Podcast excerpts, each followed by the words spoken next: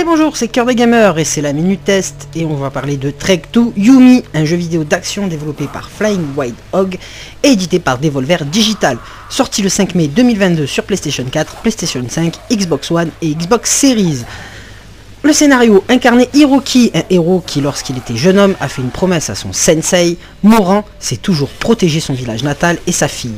Le village se fait attaquer et votre quête commence. Ce jeu contient 4 fins différentes.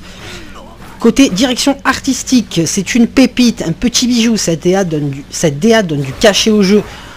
On part pour une aventure cinématographique à l'ancienne, en noir et blanc, avec des plans magnifiques qui rappelleront pour les amateurs les vieux films de samouraï en noir et blanc, et les environnements s'enchaînent pour le plaisir de nos yeux.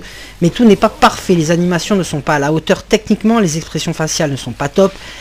Les interactions avec le décor, c'est du déjà vu, le peu de mise en scène est excellente, mais ils sont peu nombreuses. Je vous laisse le lien sur le blog de PlayStation car il y a une petite explication sur la, partie artistique par le développeur. C'est intéressant à lire. Le lien sera dans la description de la vidéo.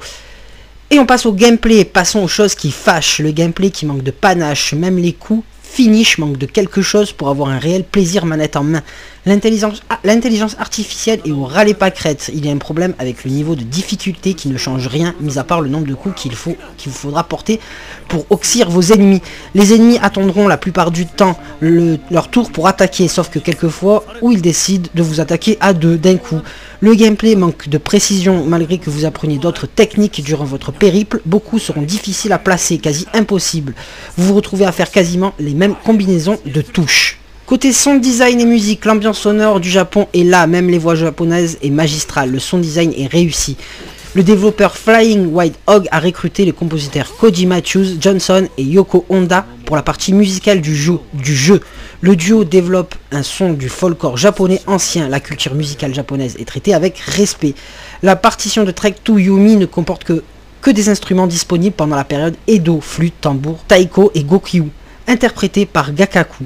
Et pour en savoir un peu plus sur les compositeurs, je vous retrouve à la fin du mois pour la select de l'album JV du mois de mai. Et on parlera musique, jeux vidéo de Trek to Yumi.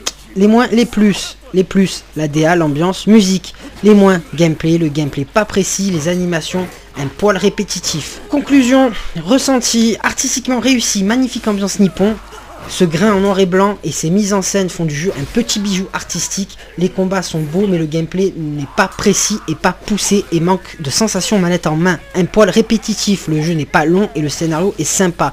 Le, le jeu mérite une petite attention malgré son gameplay bancal mais artistiquement c'est un plaisir pour les yeux. Je l'ai noté 4 sur 6.